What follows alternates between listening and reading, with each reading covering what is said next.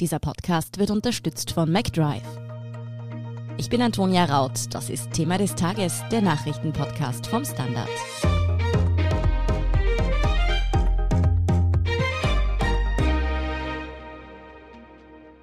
Österreich braucht einen Lockdown Light, sonst sei die Wintersaison schon jetzt gelaufen. Mit dieser Aussage lässt der Touristiker Christian Harisch jetzt aufhorchen. Warum er und viele andere Hoteliers einen baldigen Lockdown als letzte Chance für ihre Branche sehen, ob dafür wirklich ganz Österreich in den sauren Apfel beißen muss und wie verheerend die ausländischen Reisewarnungen für Österreichs Tourismussektor wirklich sind, erklärt Günter Strobel vom Standard. Günther, Christian Harisch und viele andere Touristiker wollen Österreich in einen Lockdown light schicken. Aber was ist damit eigentlich gemeint?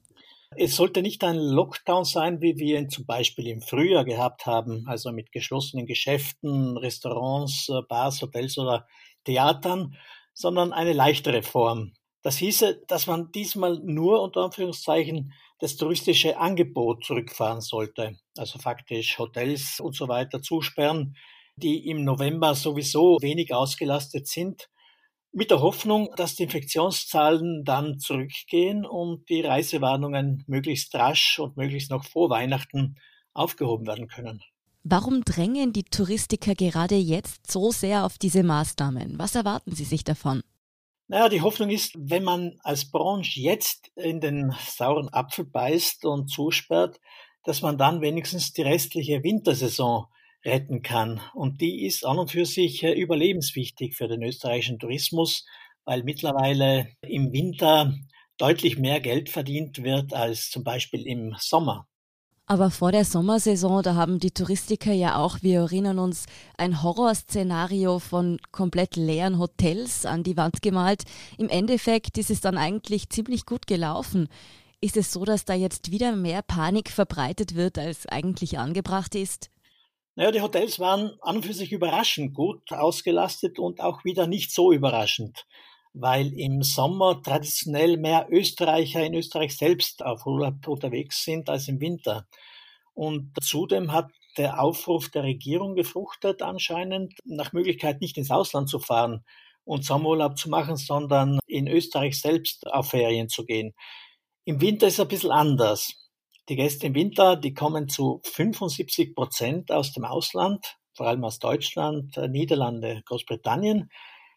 Und da hilft der Aufruf wenig, nicht ins Ausland zu fahren, weil die Leute, die Ski fahren, und das sind in Österreich selbst gar nicht so viele, wie man vielleicht glaubt, die würden ohnehin auf österreichischen Pisten unterwegs sein. Aber wie gesagt, drei von vier Gästen kommen aus dem Ausland.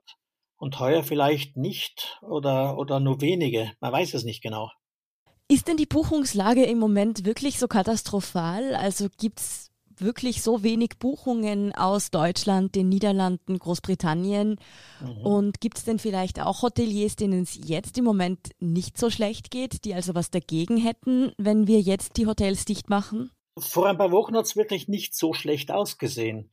Wie dann aber ein Land nach dem anderen begonnen hat, im Gefolge der gestiegenen Infektionszahlen vor Reisen nach Tirol, Vorarlberg, teilweise auch für Reisen nach ganz Österreich zu warnen, da sind die Telefone still geblieben und es gab kaum Buchungsanfragen.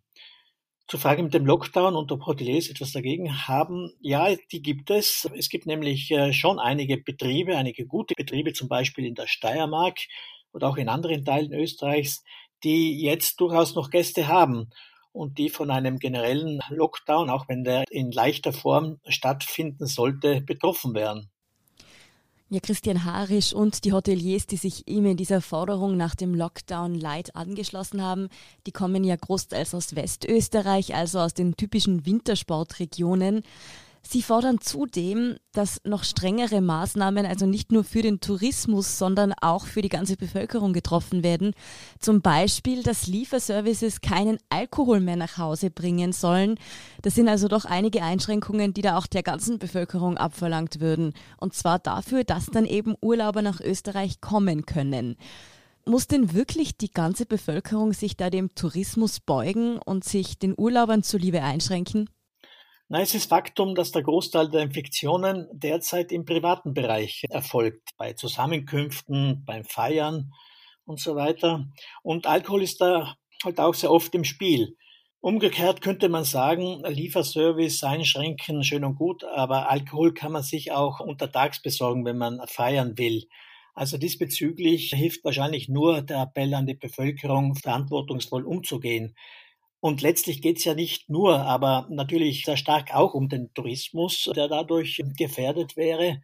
Uns würden dann viel härtere Maßnahmen noch bevorstehen, sollten die Infektionszahlen in den nächsten Wochen nicht deutlich sinken.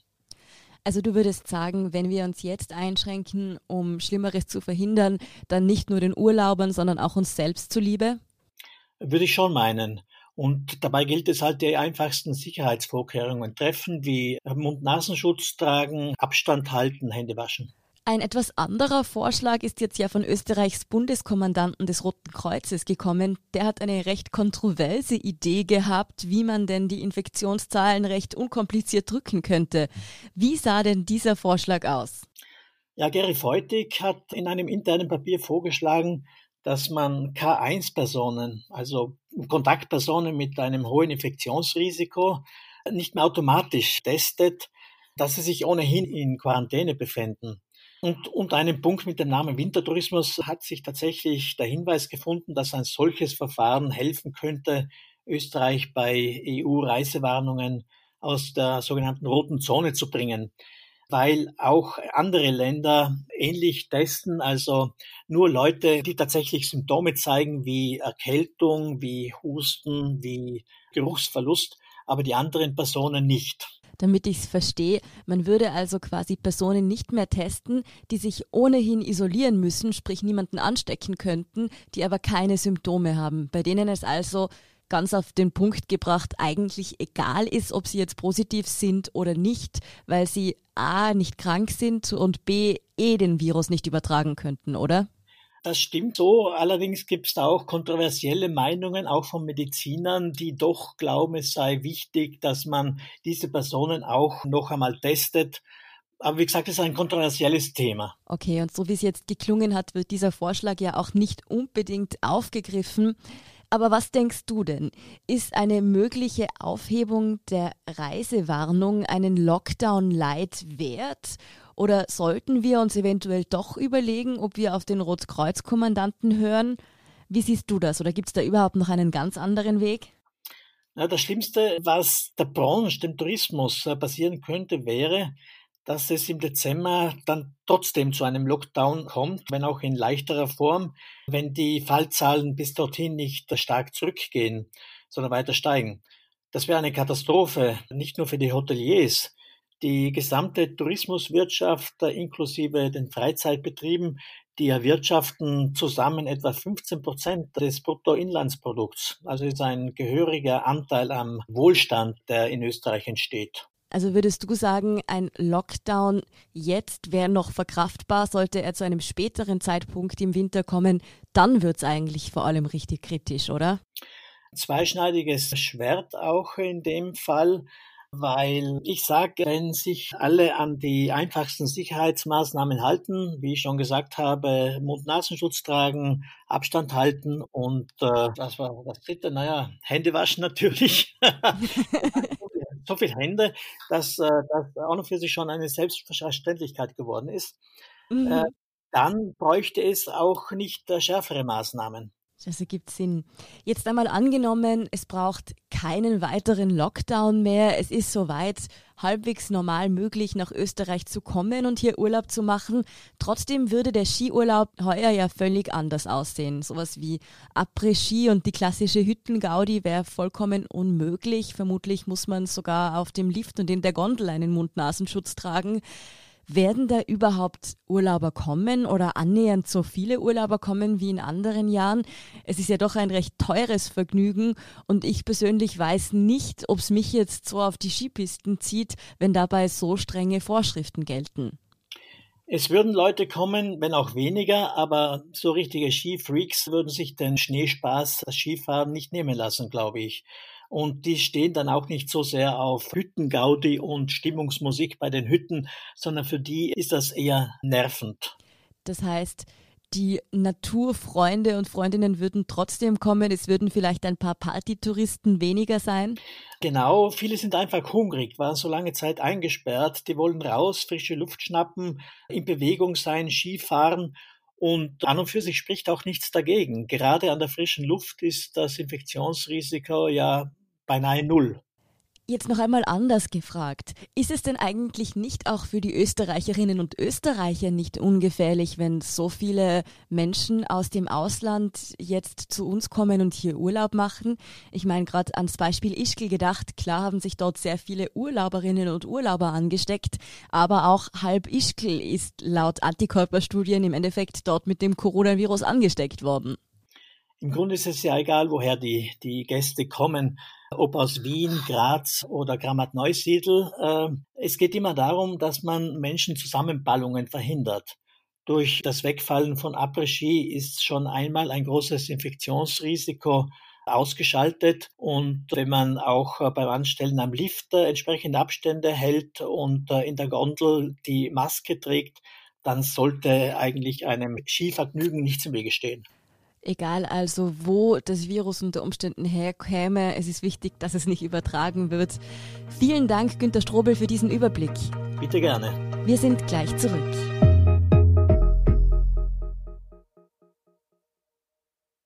Wenn du endlich wieder einen Big Mac genießen willst oder du gerade im Auto unterwegs bist, dann stell dir vor, McDonald's bringt's jetzt wieder.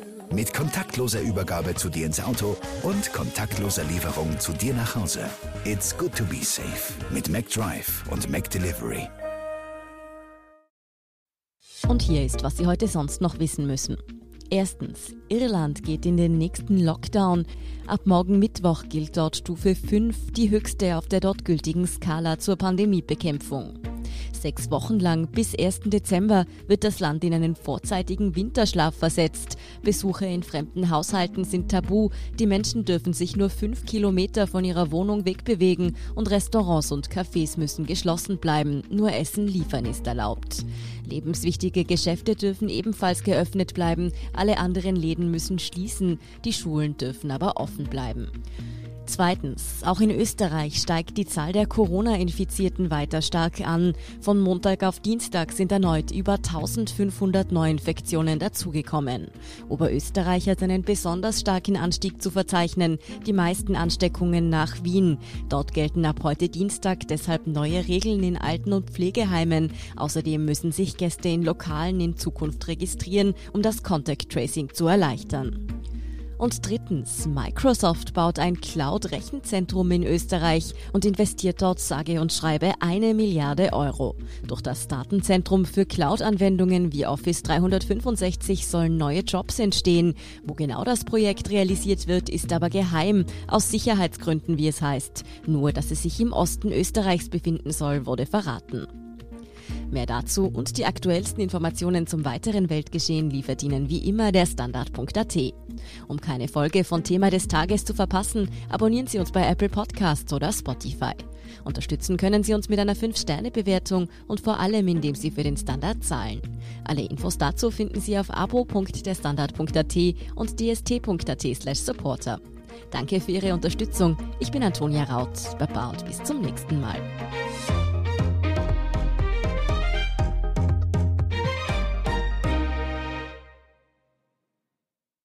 Wenn du endlich wieder einen Big Mac genießen willst oder du gerade im Auto unterwegs bist, dann stell dir vor, McDonald's bringt's jetzt wieder. Mit kontaktloser Übergabe zu dir ins Auto und kontaktloser Lieferung zu dir nach Hause. It's good to be safe mit McDrive und McDelivery.